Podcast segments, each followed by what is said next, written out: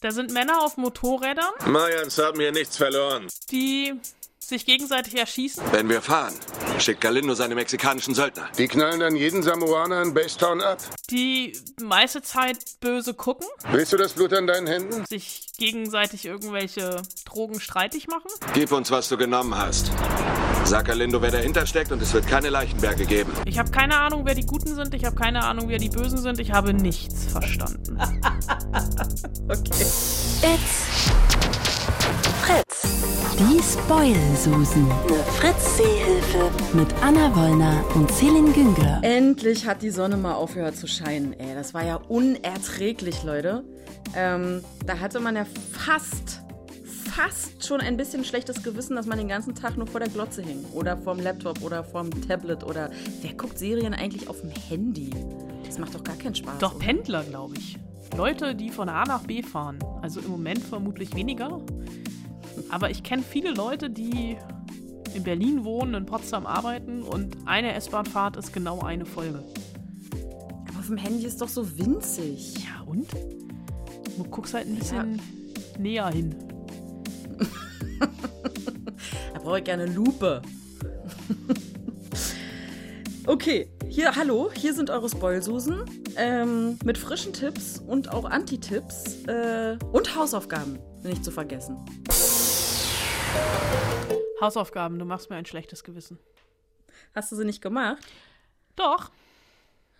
Halb. Jetzt? Gerade? Möglicherweise. Da, da, da. Ah, lala.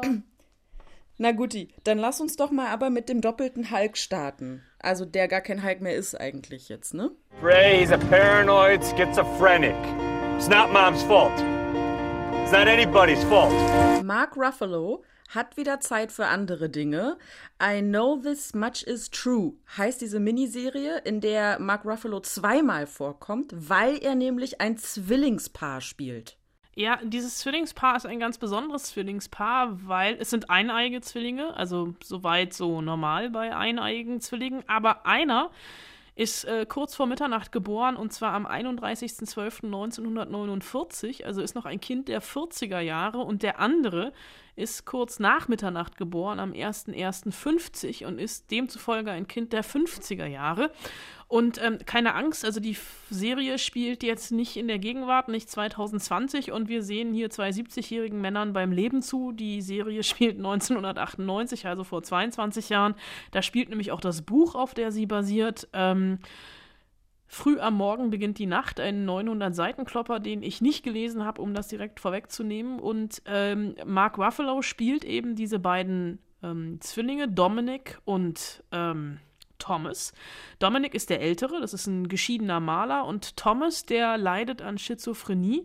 Und in der ersten Folge, damit beginnt diese Serie mehr oder weniger, also diese Mini-HBO-Miniserie, äh, sitzt er äh, in einer Bibliothek, in einer Kinderbibliothek und faselt da merkwürdiges Zeit, äh, Zeug. Der hat, der leidet unter Verfolgungswahn und ähm, schneidet sich, äh, jetzt wird's eklig, ähm, die Hand ab.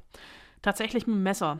Ähm, und das ist schon nicht schön, landet dann im Krankenhaus und Dominik, der Ältere, versucht, sich um ihn zu kümmern und ähm, sein eigenes und das Leben seines Bruders in den Griff zu bekommen. Es gibt immer wieder Rückblenden in die Kindheit von den beiden. Äh, so sehr, sehr viele Szenen mit dem Großvater, ähm, die Abwesenheit der Mutter, ein tyrannischer Vater, also so ein bisschen eintauchen in diese Biografie, warum beide so geworden sind, wie, so sind, wie sie sind. Äh, Dominik, der hat nämlich auch noch nicht nur seinen Bruder als Baustelle, sondern auch noch sein Privatleben, ist ähm, geschieden, seine Ex-Frau taucht immer wieder auf. Die beiden hatten eine Tochter, die ähm, ums Leben gekommen ist. Und diese Serie ist, ähm, ja, sehr, sehr düster. Und ich muss auch ähm, zu meiner Schande gestehen, ich habe sie nicht zu Ende geguckt, weil ich dachte, wenn ich das hier jetzt noch weiter gucke, werde ich, glaube ich, wirklich depressiv. Und das, obwohl da noch stra draußen strahlender Sonnenschein war. Ähm, natürlich ist es erstmal, also so eine Doppelrolle zu spielen, ähm, eine Herausforderung. Und äh, Mark Ruffalo schafft diese Herausforderung auch sehr, sehr gut. Und der ist für mich schon, also von dem, was ich gesehen habe, das Herzstück der Serie, weil er wirklich ähm, zwei sehr unterschiedliche Brüder spielt und die auch sehr unterschiedlich angelegt hat. Also alleine vom Auftreten. Der hat für die eine Rolle 15 Kilo zugenommen, die er dann für die andere Rolle wieder abgenommen hat. Also das erstmal irgendwie so eine, eine Körperlichkeit, die er mitbringt. Ähm, aber ähm, es war mir zu viele menschliche Abgründe, zu düster, es war mir irgendwie zu wenig lebensbejahend. Das ist schon eine Familientragödie, die dich runterzieht, die ans Eingemachte geht.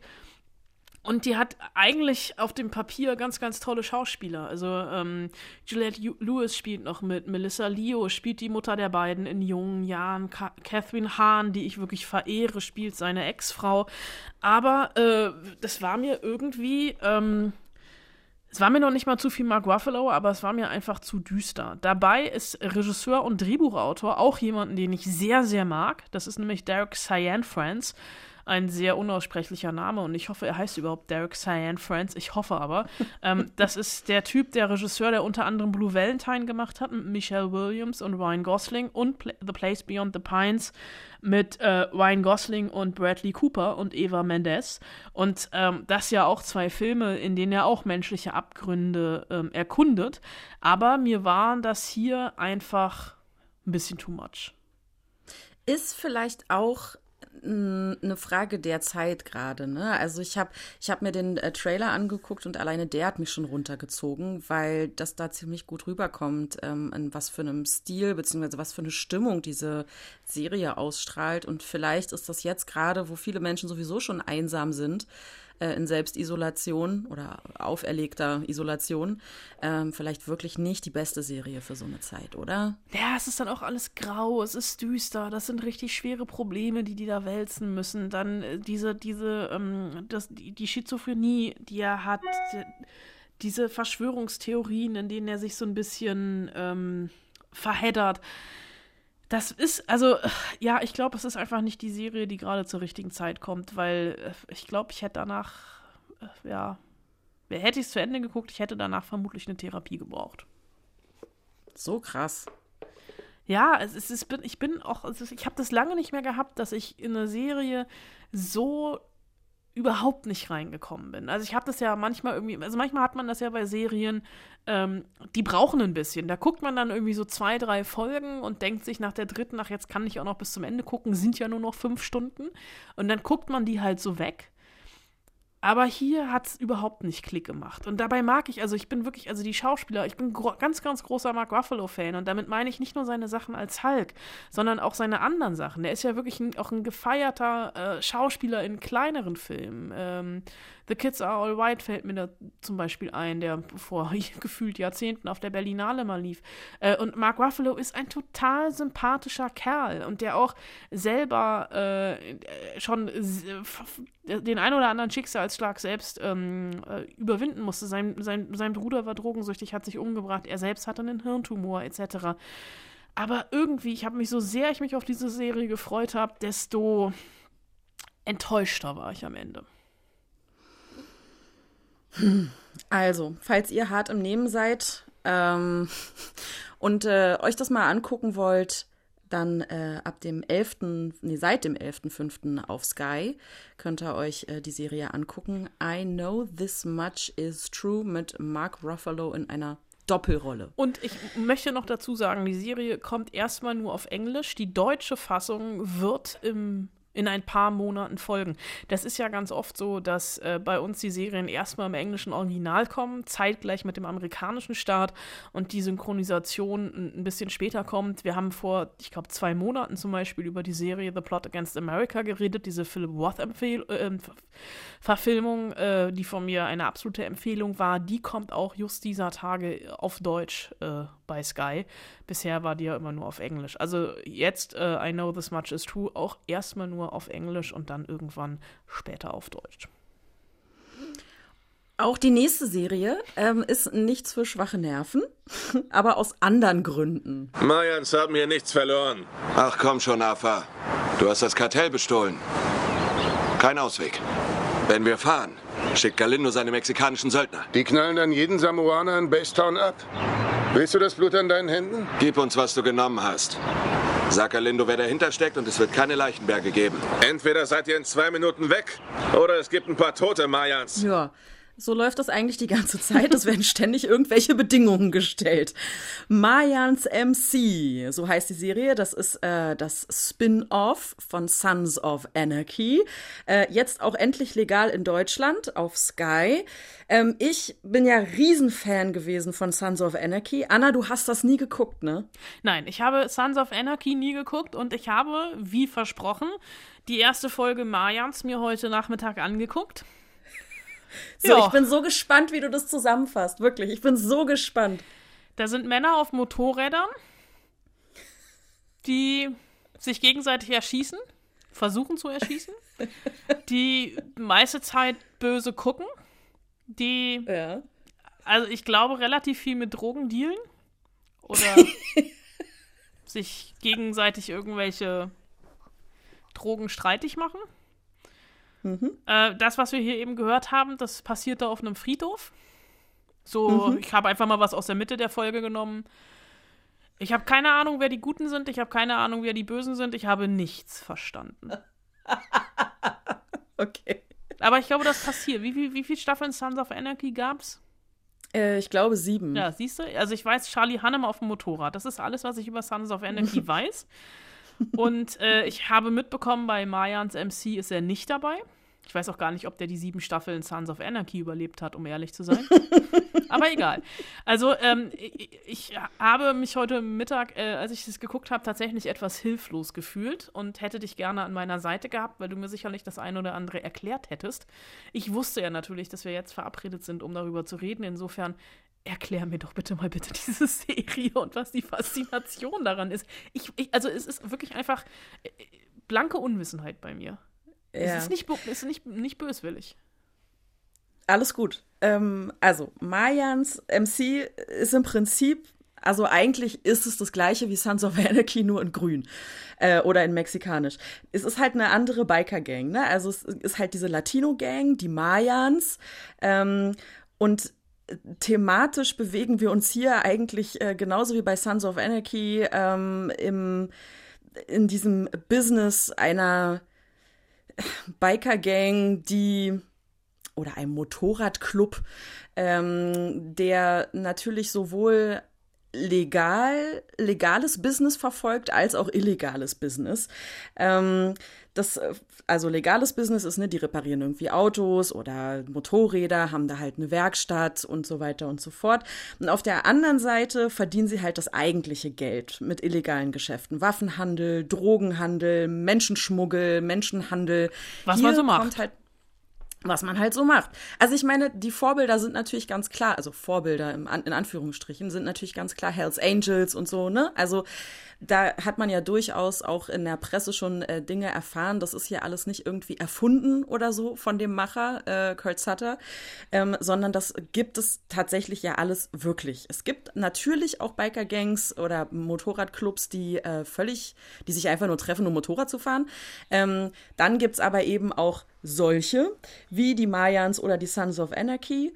Ähm, bei den Mayans hier kommt noch die Komponente hinzu, dass es sich natürlich auch thematisch um diese USA, Mexiko, Drogen, Kartell-Thematik dreht. Logischerweise. Das äh, war bei Sons of Anarchy mh, nicht so präsent. Ähm, ja, was hat mich bei Sons of Anarchy so gefesselt?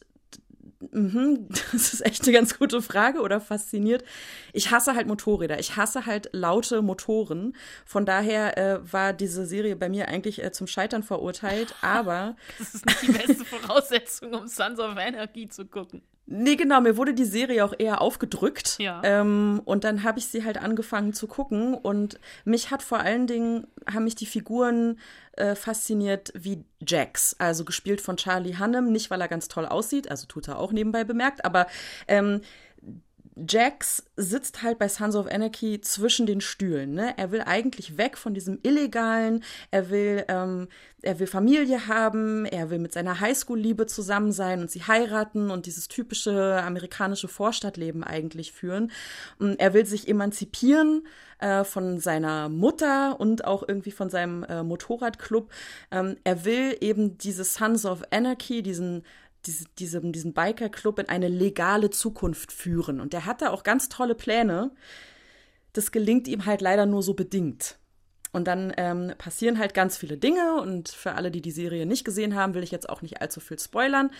Ähm, und ja, wie gesagt, es gelingt ihm halt nur bedingt.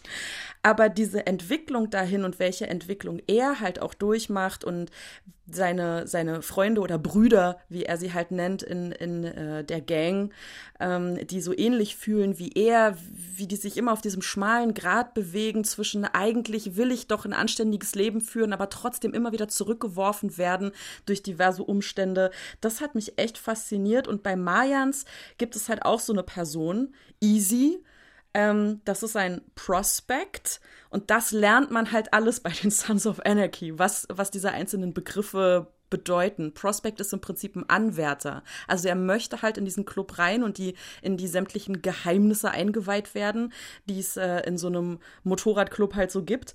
Ähm, genau, und muss sich aber erstmal beweisen als Prospect. Ähm, und dieser Easy, der ist auch nur eigentlich bei diesen schweren Jungs mit dabei, weil er muss. Und mehr möchte ich gar nicht verraten. Also es wird in der ersten Folge schon relativ klar, aber erst gegen Ende. Von daher, also er sitzt halt auch zwischen den Stühlen. Im Prinzip so ein bisschen wie Jax bei Sons of Anarchy. Aber ist es, also erzählen die jetzt einfach nur noch mal die gleiche Geschichte äh, mit Mexikanern oder gibt's da, also gibt's Figuren, die jetzt in Mayans auftauchen, die auch schon bei Sons of Anarchy da waren? Außer der Motorräder natürlich. Also der Oberboss von den Mayans, der kam halt auch schon bei Sons of Anarchy vor, den sieht man auch in der ersten Folge. Ähm, der, der, wie, wie nennen sie da, den Paten. ähm, aber ansonsten, die Sons of Anarchy kommen halt einmal in der ersten Folge vor, aber völlig andere Figuren als in der Serie Sons of Anarchy. Von daher ist das schon abgekoppelt. Es spielt auch zwei, zweieinhalb Jahre nach den Ereignissen von Sons of Anarchy. Ähm, von daher dürften die eigentlich gar keine große Rolle spielen. Und ja, ich habe so ein bisschen die Vermutung, wie ich anfangs schon sagte, das ist Sons of Anarchy nur halt in grün beziehungsweise mexikanisch. Also die Themen sind schon ähnlich. Und ähm, jetzt muss ich, müssen wir, ich, Fans, ein bisschen abwarten, wie sich das jetzt entwickelt äh, bei den Mayans und welche Entwicklung dieser Easy nimmt. Und ich möchte mir eigentlich auch keinen Abklatsch von Sons of Anarchy angucken. Also dazu fand ich die Serie einfach zu gut. Das muss ich jetzt nicht alles nochmal noch mal sehen. Ähm, was schon ein bisschen anders ist, zumindest jetzt am Anfang, ist das Frauenbild. Ähm, das hat sich, glaube ich, entwickelt.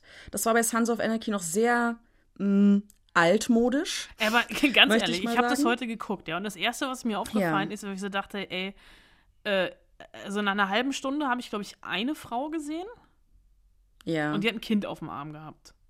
Ja. Wo ich so dachte, super. Jetzt sag mir bitte nicht, das ist eine Weiterentwicklung zu Sons of Anarchy, weil dann weine ich jetzt, glaube ich, im nee. Mikrofon. es geht ja noch weiter in der ersten Folge Mayans. Da äh, kommen ja dann spoilern. am Ende noch, ja. noch ein paar mehr Frauen. Und die haben schon einen ganz anderen Stellenwert als in der ersten halben Stunde die Frau mit dem Kind auf dem Arm. Ähm, tatsächlich hat mich das naja, schon gestört bei Sons of Anarchy, dieses, dieses Frauenbild, weil Frauen entweder halt Bitches and Hoes sind, also halt wirklich einfach nur da, um irgendwie Geld zu machen, indem sie sich ausziehen oder prostituieren, ähm, oder sie sind halt äh, das nette Frauchen äh, in, der, in der Vorstadtsiedlung, was im Prinzip die Kinder großzieht, weil während die Männer da irgendwie auf Raubzug gehen. Ähm, das hat mich tatsächlich gestört, auf der anderen Seite ist das eine Serie, ähm, die nicht abbildet, wie es sein sollte, sondern wie es ist. Also der Macher, der Produzent der Serie war selber lange in einem äh, Motorradclub ähm, und ja, es gibt, es gibt halt immer wieder so Momente bei Sons of Anarchy, wo halt, äh, wo die Frauen so ein bisschen ausbrechen und äh, versuchen sich zu emanzipieren. Es gibt sogar einzelne Folgen, sogar sage ich schon, ähm, wo, wo tatsächlich, wo man das Gefühl hat, die Frauen haben die Fäden in der Hand eigentlich im Hintergrund. Ähm, das wird dann aber auch ganz schnell wieder zunichte gemacht. Also das ist tatsächlich was, was ich nicht so cool finde äh, an Sons of Anarchy. Ähm, und ich bin mal gespannt, wie sie es hier jetzt bei den Mayans machen. Jetzt, äh, Es wirkt, es wirkt so, als würden da ein paar starke Frauen noch eine große Rolle spielen. Huh. Aber das ein bisschen, also was mich so ein bisschen wundert, ist, äh, ein, ein guter Freund von mir oder ein Kumpel hat mich vor Monaten schon mal gefragt, der totaler Sons of Anarchy-Fan ist. Der schrieb mir ganz panisch, also er wohnt in einer anderen Stadt, und schrieb mir ganz panisch eine SMS, ey, es gibt ein Sons of Anarchy Spin-off, äh, in Amerika läuft das schon, da geht jetzt die zweite oder dritte Staffel los, wo kann ich denn das bei Ja. uns gucken? Und es hat halt ewig gedauert, bis es die, bis es die Serie jetzt auch, also die ist halt alt, ne? Also die startet jetzt zwar Ja. auf Sky, auf Deutsch, aber die ist halt drei Jahre alt. Warum? Genau. Also, was da passiert? Hast du da eine Ahnung? Nee, das weiß ich tatsächlich nicht, warum es so lange gedauert hat. Vermutlich wird es halt irgendein rechte Scheiß gewesen sein. Ähm. Sons of Anarchy war halt nicht so unerfolgreich. Also ich weiß nicht, es liefert bei uns tatsächlich auch im linearen Fernsehen. Ja, ich kenne Ähm, tatsächlich viele, die das geguckt haben. Ich weiß nicht, woran es liegt, dass es so lange gedauert hat. Vielleicht hat der deutsche Markt nicht dran geglaubt, weil es war schon so ein bisschen, also ich war dann auch so ein bisschen Biker-Gang müde danach. Also ich wollte dann, ich war eigentlich ganz froh, dass es bei uns ein bisschen gedauert hat, weil ich glaube, ich hätte mir Mayans MC nicht sofort danach angeguckt. Aber guckst du Sons jetzt of weiter? Also bist du angefixt? Ich bin jetzt erstmal angefixt. Ich guck mal weiter, äh, behalte mir aber jederzeit das Recht vor, die Serie abzubrechen, wenn ich keinen Bock mehr habe. Das sollte man sowieso bei jeder Serie haben. läuft äh, derzeit auf Sky äh, und den ganzen Unterformen, Sky Ticket, Sky On Demand und so weiter und so fort. Jeden Freitag gibt's eine neue Folge, also sie kommen halt, kommt halt wöchentlich raus. Und äh, Sons of Anarchy äh, läuft komplett bei Netflix, ist da abrufbar. Wenn man da, da habe ich nämlich auch überlegt, ob ich das einfach nochmal gucken soll. Weil die Mayans und äh, die Suns äh, naja, die haben eine bewegte Geschichte. Also sie waren sich mal grün und dann wieder nicht und dann waren sie wieder befreundet und dann waren sie wieder verfeindet und ich dachte so, ich muss jetzt eigentlich wissen, wie es ausgegangen ist. Ähm, aber ich kann so viel sagen, sie sind befreundet. und da startet dann Mayans. Okay. Kommst, also bist du jetzt irgendwie aufgeklärter? Wirst du weiter gucken? Nee, wa? Ich guck das nicht weiter. Nee. Aber ist ja nicht schlimm. Also man muss ja nicht jede Serie gucken. Können, wollen, müssen. Nee, da wirst du ja auch, da, da, Da wird man ja gar kirre. nicht. Da wird man ja absolut kirre. Aber ich versuche jetzt gerade eine galante Überleitung zu machen. Ähm, Zu den Hausaufgaben?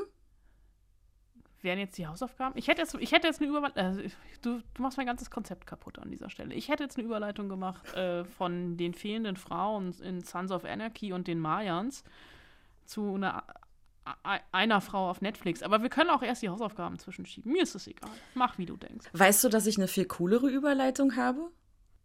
Wohin jetzt? zu dem Becoming. Ah, krass. Dann mach mal. Pass auf, pass auf. Die nächste Serie hatte zwei Staffeln gegenüber acht Jahre und hatte eigentlich ein ganz okayes Ende. Was danach kam allerdings, na ja, das baden wir gerade aus. Denn Cool, das, oder? worüber wir Knaller, weil das, was wir, worüber wir reden, ist eigentlich auch dann ein Spin-off. Ja, stimmt. Ha! Oh mein Gott. gut. Kann Oh uns Gott. noch irgendjemand Ich folgen? es sind alle weiß nicht. Also die Rede ist, ähm, also die Serie, von der wir reden, ist Barack Obamas Amtszeit als US-Präsident. Und das Spin-off, über das wir jetzt reden, ist natürlich die Frau an seiner Seite, First Lady Michelle Obama, von der es ein Buch gibt und jetzt auch eine Doku. How did you, as a black woman, persevere?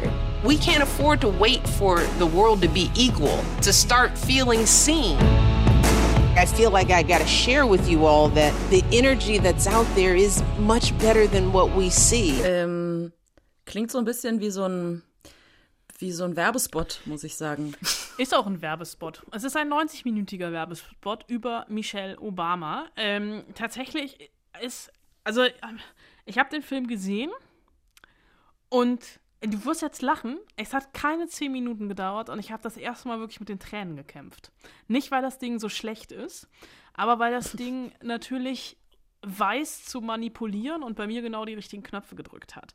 Ähm, das, der Film heißt Becoming und genauso heißt auch das Buch von Michelle Obama, was sie vor zwei oder drei Jahren veröffentlicht hat, ähm, was auch gefühlt monatelang auf sämtlichen Bestsellerlisten dieser Welt standen. Und ähm, ich habe das Buch nicht gelesen, aber ich glaube, alle, die das Buch gelesen haben, für die passiert im Film jetzt nicht unbedingt was Neues. Also es ist, gibt keine intimen Geständnisse, es gibt ganz, ganz wenig Privates und ähm, das, der Film ist so eine Momentaufnahme aus der Buchtour. Die ist ähm, mit dem Buch in Amerika durch 34 Städte getourt, war auf Lesereise und das Ganze, wir kennen ja das Genre des Konzertfilms, wo wir immer wieder ähm, die, die Musiker auf der Bühne haben und dann haben wir irgendwie so verschwitzte Backstage-Interviews und dann noch ein bisschen Archivmaterial und dann sehen wir wieder den nächsten Song und dann kommen Wegbegleiter zu Wort etc.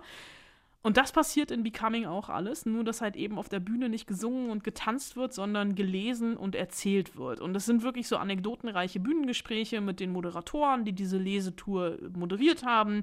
Stephen Colbert zum Beispiel, Gail King, Oprah Winfrey, die sind mit den Obamas auch gut befreundet.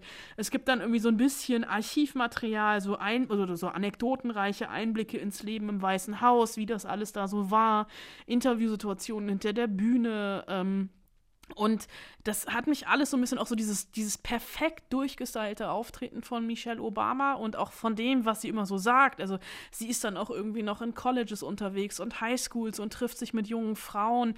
Die ist eigentlich Motivationstrainerin und ähm, animiert die Leute zum Mitmachen und Durchhalten. Und so ein bisschen so das Motto dahinter ist, egal wo man herkommt, man kann es schaffen.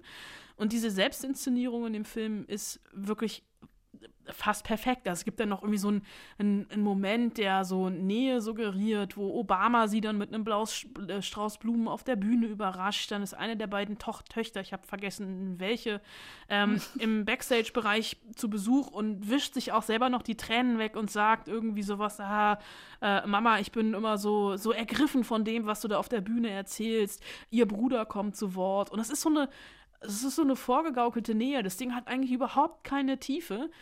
Und das klingt total negativ, wenn ich das jetzt so sage, aber so meine ich das überhaupt nicht, weil was mich wirklich, wirklich überrascht hat, ist diese Emotionalität, wie gut das funktioniert. Also, ne, ich habe eben gesagt, ich habe nach ein paar Minuten das erste Mal geweint wenn ich sage, die Frau ist auf Lesereise, dann liest die nicht irgendwie in der Buchhandlung ums Eck vor 30 Leuten, die halt sowieso jede Woche auf Lese äh, in die Buchhandlung gehen, weil da irgendjemand lesen wird.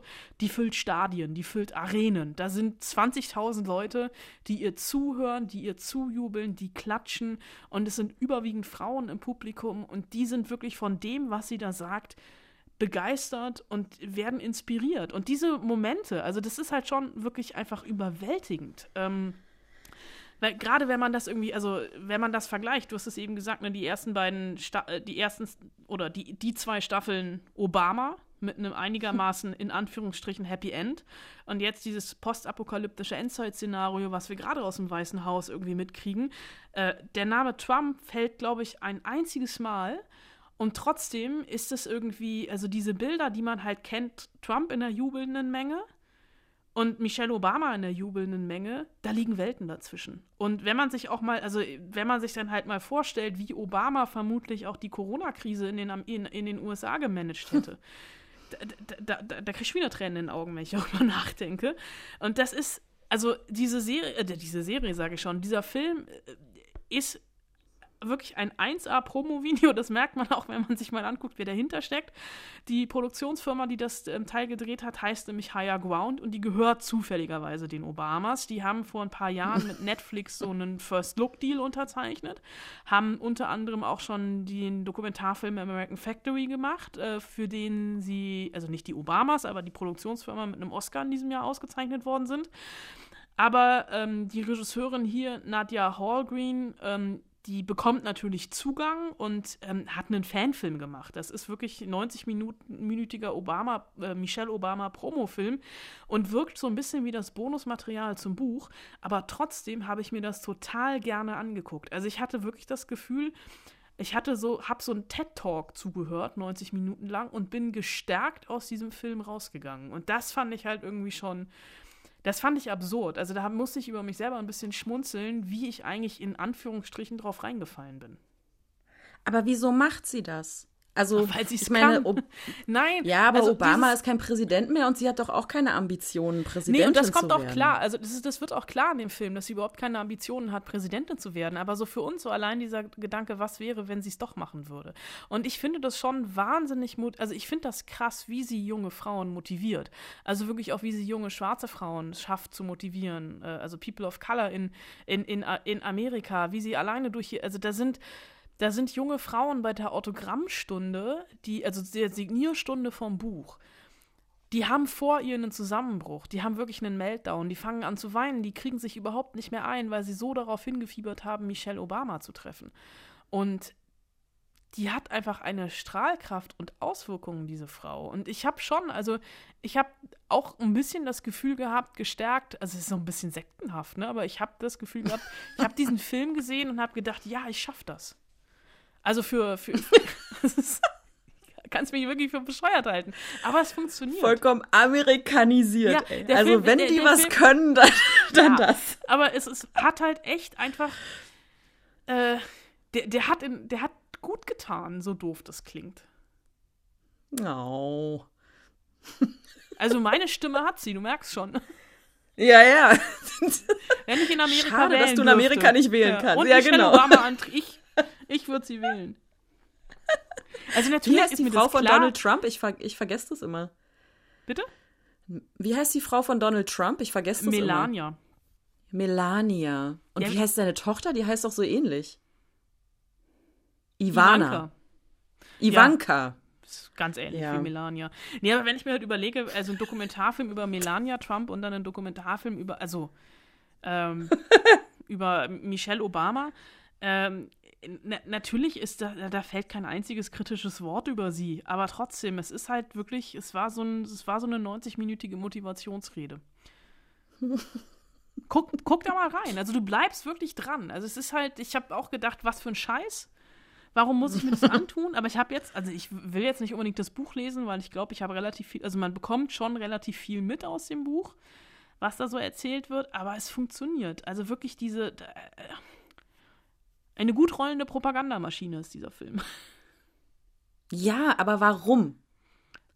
Das ist halt so ein bisschen das, also da bleibe ich drauf hängen. Warum macht sie das? Also an Geld kann es ja nicht liegen. Äh, Nee, an Die Geld. Hat ja, na, also, ich glaube schon, dass sie halt tatsächlich mit dem Film auf Netflix erreichst du noch mal andere Leute als mit dem Buch. Weil einen 90-minütigen Film hast du schneller geguckt als ein 400-Seiten-Buch gelesen, auch wenn es eine Autobiografie ist. Ähm, und äh, also, Vielleicht hat sie ja doch Ambitionen. nee, ich, nee, nee, nee, nee, nee. Das ist ja auch, man Also das glaubst du ihr jetzt. Das, das glaube ich ihr. Ich bin, ich vertraue ihr da blind. Michelle und ich haben gestern noch telefoniert. Ich vertraue ihr da blind. Nein, das ist natürlich Quatsch. Aber nee, wenn sie Ambitionen hätte, dann hätte sie ja jetzt schon längst einsteigen müssen. Naja, vielleicht nicht für, für nee, dieses nicht für, Jahr, nicht für, sondern nicht für, vielleicht nicht für, dieses, aber für, für, für, für danach dann. Aber nee, aber äh, was, äh, also, was der Film halt tatsächlich wirklich schafft, sind die Obamas als, als Menschen darzu, darzustellen. Es gibt irgendwie so einen Moment, ähm, da sind, den sie dann auch nur erzählt und dann ist es natürlich relativ geschickt mit den entsprechenden Bildern ähm, in, arrangiert. Das, äh, oh Gott, was war das denn? Ähm, sie erzählt, wie sie in den Nachrichten mit einer ihrer Töchter ähm, gesehen hat, wie das Weiße Haus in Regenbogenfarben angeleuchtet äh, ist, weil es irgendwie äh, The Day of, äh, of ähm, Sichtbarkeit irgendwie und sich ganz viele Leute vor dem Weißen Haus versammelt haben und gleichgeschlechtliche Liebe feiern. Also, die haben es ist keine Orgie vom Weißen Haus, aber sie feiern irgendwie äh, gleichgeschlechtliche Liebe. Und deswegen auch, diese Regen, auch die Regenbogenfarben. Und ähm, sie sieht das mit ihrer Tochter in den Nachrichten und denkt sich halt so, ey, das ist bei uns vor der Haustür. Also es ist unser Haus, was da angestrahlt ist. Und wir sind hier drin und nicht da draußen bei den Leuten und, und, und feiern mit denen. Und dann versuchen sie, den Secret Service auszutricksen und aus dem Weißen Haus auszubrechen, um in den Garten zu gehen, um mit den Leuten zu feiern. Weil sie in den Nachrichten gesehen haben, dass ihr Haus in Regenbogenfarben angestrahlt ist. Und die, die sind, also die haben, die kommen total menschlich rüber. Und da, das ist natürlich auch dieses Gefährliche, also dieses Propagandistische an diesem Film, auf das ich ja auch offensichtlich total reingefallen bin. Aber es ist halt irgendwie, ähm, ich, ich glaube denen das. Also das macht halt was mit dir, wenn du acht Jahre lang im Weißen Haus bist und als First Lady eine Rolle spielen musst. Du kannst ja nie mhm. du selbst sein in diesen acht Jahren. Und ich glaube, diese, ja. diese Lesetour war für sie auch irgendwie so ein Befreiungsschlag und halt auch irgendwie die Möglichkeit zu zeigen, sie ist halt nicht nur die Frau von, sondern sie ist halt selbst. Also sie ist halt Michelle Obama. Und ähm, als, äh, als, als, als Motivationscoach würde ich sie sofort anheuern. Und auch das, was sie aber den jungen, also den jungen Leuten mitgibt, also vor allem wie und was sie sagt, da, äh, äh, ähm, da, da steht halt auch schon ganz, ganz viel hinter. Also sie ist ja selber als, als junge Afroamerikanerin äh, irgendwie die erste in ihrer Familie, die einen College-Abschluss gemacht hat, die an ein Ivy League College gegangen ist und da gab es halt irgendwie, äh, also übertrieben gesprochen, aber ich glaube, so übertrieben ist es gar nicht. Äh, äh hat er in äh, Obama in Harvard kennengelernt und die waren die einzigen beiden People of Color zu der Zeit. Gefühlt. Und ich ja. glaube, wenn du so aufwächst, das macht halt was mit dir. Ja. Und das zeigt der Film sehr eindrücklich. Jetzt habe ich mir eine Hausaufgabe überlegt. Für nächste Woche. Ja. Die sich äh, auf deine Lobhudelei ein bisschen bezieht. Ähm, allerdings anders. Also, Hausaufgabe für nächste Woche ist die besten Filme mit Präsidenten oder PräsidentInnen. Beste Reden ja? oder? Nee. Also meinetwegen, aber kann auch einfach der coolste sein oder der witzigste oder ja. Da gibt es der Filme traurigste. Serien. Mm. Komm, sag Serien. Komm, lass, uns, Serien. lass uns mal bei. Nee, lass uns mal bei Filmen bleiben. Och Mann, du Spielverderber. okay, dann sage ich die Serien jetzt. Wieb, House of Cards und. Und? Irgendeine dritte. oh Mann. Ja, schön. Gut gemacht, Anna. Äh, und an euch dann halt äh, die besten Filme mit Präsidenten oder Präsidentinnen. Äh, schreibt uns gerne an spoilsusen.fritz.de. Wir freuen uns immer über digitale Post. Und damit kommen wir zur Hausaufgabe von letzter Woche. Da ging es darum, worum ging es eigentlich nochmal? Ach so, genau. die besten Serien enden. Ja, richtig. Die Aufgabe, mit der ich mir selber ein Ei gelegt habe. Ja, Schön. Nicht nur dir, mir auch. Gut, ihr habt, ihr wart sehr fleißig. Das ist ja, das ist ja der absolute Wahnsinn. Ähm, Vanessa zum Beispiel schreibt Downton Abbey, Tschernobyl oder Tschernobyl, ich spreche es immer falsch aus, glaube ich, ähm, und Suits. Suits, Suits, ist Suits noch, Suits noch nicht zu Ende. Ja, das habe ich ist nämlich Suits auch überlegt. Ich glaube doch, die zehnte Staffel ist zu Ende, aber ich habe es nicht gesehen. Ich bin irgendwann ausgestiegen bei Suits. Ja, ich auch. Also nicht aus Absicht, Mir sondern eher so hoch vergessen. Ach so, nee, ich aus Absicht. okay, Na gut. weiter, Anna. Äh, Mirkel hat geschrieben, äh, ihm fällt eigentlich nur Breaking Bad ein mit einem geilen Ende. Mhm. Ähm, was ist denn jetzt die Ab äh, Sons of Anarchy fand er das Ende dämlich. Musst du kurz überlegen, für ja. was die, ja, diese Serienabkürzung. Vikings läuft noch, Game of Thrones war kacke. Ja. Und dann fragt er uns, ob wir schon mal The End of the Fucking World oder Euphoria gesehen haben. Gute Enden, aber nicht die besten. Ich habe beide Serien gesehen und fand das Ende von The End of the Fucking World großartig, fand aber ein bisschen doof, dass es dann eine zweite Staffel gab. Ach so, Okay. Also die mhm. war eigentlich, wäre, also wäre für mich abgeschlossen gewesen. Ja, das ist ja immer so ein bisschen das Problem. Oder oftmals. Ja. Äh, Frank schreibt, ich fand das Ende von Buffy gut, war einem Ende würdig, aber man hätte es auch fortsetzen können.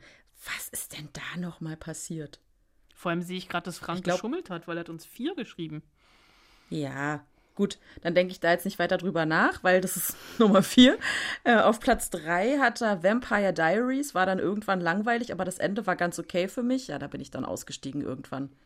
Als Elena, glaube ich, nicht mehr war, dachte ich so, na, jetzt hat ja alles gar keinen Sinn mehr. Und dann bin ich raus. Äh, Platz zwei, der Ableger, The Originals. Ähm, ein bisschen brutaler, aber ein einigermaßen schlüssiges Ende. Äh, da ging es mir ganz genauso wie bei Vampire Diaries. Da dachte ich auch immer, was für ein Scheiß, ich bin raus. Und äh, Platz eins hm, wenn ihr meine Mails gelesen habt, wisst ihr ja, Dr. House. Die achte und letzte Staffel war schlimm, aber das Ende haben sie gut hinbekommen. da ging es mir auch so, da bin ich irgendwann ausgestiegen, hörte aber schon des Öfteren, das ist gar kein Problem, dann äh, guck einfach die letzte Staffel. Und weil das Ende ist toll. Das äh, ist noch auf meiner To-Do-Liste. Naja, mal gucken. Dr. House ist auch gefühlt 100 Jahre her. Ja, das ist wahr. Egal. Hermine schreibt, das beste Ende einer Serie ist ganz klar Glee, meine absolute Lieblingsserie. Diese tolle Musical-Musikserie mit absolut krassen jungen Schauspielern und Sängern erwärmt mir jedes Mal mein Herz. Auch so eine oh. Serie, die ich nie zu Ende geguckt habe. Ich habe sie nie angefangen, oh, aber es ist ja auch eine Musical-Serie. Stimmt, aber mit gesungen ist nichts für dich. Siehste? vielen, vielen Dank äh, für eure ganzen äh, Mails. Das so, hat uns sehr gefreut. Jetzt du, Celine. Ja. Jetzt ich. Also, weswegen ich diese Hausaufgabe überhaupt äh, gemacht habe, war ja wegen Sons of Anarchy, weil ich das Ende einfach großartig fand. Ich sage jetzt nicht, wie es endet, weil das wäre richtig scheiße von mir. Deswegen, es, ich bin absolut nicht, wer war's? Äh, Mirkels Meinung. Ähm, dass das Ende doof war. Ich finde, das war das perfekte Ende. Anders hätte es nicht enden dürfen. Dann äh, auch ein Ende, worüber sich die Geister streiten. Lost. Oh, das ist Hast gewagt. Gesehen? ich fand es so toll, als dann die Auflösung kam, die ich jetzt auch nicht sagen werde, weil es immer noch Leute gibt, die diese Serie nicht gesehen haben und es vielleicht nachholen wollen. Ich habe geweint, weil ich das nicht hab kommen sehen und weil ich so gerührt war. Ich fand es einfach nur großartig. Und ähm, auf Platz drei ist äh, bei mir ähm, also, naja, kannst du jetzt auch. So, darf ich schummeln? Nee, war. Ja, keine Ahnung. Probier's doch mal, ohne dass ich's merke. Avengers Endgame. Ist keine. Äh, nee, nee, nee, nee, sorry, ist keine Serie. Gut, dann nehme ich Big Bang Theory. War schon auch, naja, jetzt nicht das beste Serienende ja, aller war Zeiten, schon aber mir ist kein anderes eingefallen. Ja, ja, war auf jeden Fall in Ordnung. Also ich, ich muss wirklich, ich muss ganz ehrlich sagen, das war eine Hausaufgabe, die es in sich hatte. Ja, ich weiß. Das war echt nicht leicht, weil es ist mir, also ne, nenne mir Serienenden, die scheiße waren. Ich glaube, ich könnte eine, eine, Woche referieren. Ja. Aber Serien, die gut geendet sind, ähm, also mein dritter Platz ist so ein bisschen so ein Kompromiss, weil ich auch ein bisschen was Älteres, was so alt ist es eigentlich noch gar nicht, aber äh, ich habe noch mal sehr viel über Serienenden nachgedacht und auch noch mal ein bisschen was nachgelesen und ich das das, Serien, das Serienende von Emergency Room war sehr versöhnlich, wo nochmal allen so Tribut gezollt wurde, die in den 15 Jahren Emergency Room mit dabei waren. Mhm. Dann äh, ist jetzt nicht unbedingt überraschend. Mein zweitbestes Serienende ist äh, die allerletzte. Okay, Serienenden sind immer die allerletzten Folgen. Ist Friends. mhm. Und das beste Serienende aller Zeiten ist natürlich Six Feet Under. Oh, nicht sagen. Ich habe die Serie nie zu Ende geguckt und sie ist, ich sehe sie vor mir. Sie ist hier in meiner, in meiner DVD-Sammlung. Aber ich habe es noch nicht, ich habe es noch nicht zu Ende gebracht. Deswegen, da freue ich mich jetzt drauf. Dann musst du das unbedingt machen. Eine Serie, in der es in jeder ja. Folge um den Tod geht, weil diese Serie in einem Bestattungsinstitut spielt und die ein absurderweise sehr lebensbejahendes Ende hat, wenn man denn so will. Und großartig gelöst. Cool. Und wo ja auch schon Michael C. Hall mitspielt. Ähm, wenigstens hat er da ähm, dann mal ein gutes Serienende, weil als Dexter, das war ja richtig bekloppt. Interessant wäre auch eine Kategorie mit Serienenden, wenn man die letzten fünf Minuten der letzten Folge weglässt, weil dann wäre Dexter fulminant gewesen. Da wäre auch How ja, das gut dann, gewesen. Ja. das Aber dass die es halt in den letzten fünf Minuten immer wieder verkacken. Ja. Das stimmt. Na, das machen wir dann vielleicht irgendwann anderen mal. Was uns nächste Woche erwartet, äh, daraus macht Anna gerade noch ein großes Geheimnis. Ja, das ist. Äh, ich habe keine Ahnung, was uns nächste Woche erwartet. Es ist Corona-Time. Und es werden sicherlich diese Woche noch ganz viele Pressemitteilungen kommen zu Serien, die dann nächste Woche ganz spontan veröffentlicht werden, die ich dann noch ganz panisch, ganz schnell gucke. Deswegen machen wir uns, äh, mache ich aus der nächsten Woche noch für. Aber das Gute ist, es ist nicht nur für mich eine Überraschung, es ist auch für Hm. dich eine Überraschung. Ja, ja. Und das finde ich fair.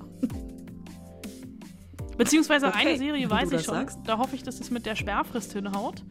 Ähm, die startet am 22. Mai, Little Fires Everywhere. Eine äh, Miniserie von einem Buch, was ich sehr mochte, von Celeste Nür- Nürng, NG geschrieben, mit Kerry Washington und ich glaube mit Reese Witherspoon. Die startet am 22. Mai bei Amazon Prime und ich hoffe, dass ich bis dahin einen Streamer bekomme. Okay. Dann hört doch einfach wieder rein nächste Woche äh, in die Spoilsusen. Überall da, wo es Podcasts gibt. Und Hausaufgaben nicht vergessen, ne? Sonst gibt's Ärger. Liebe Grüße, eure Spoilsusen. Viel Spaß im Heimkino.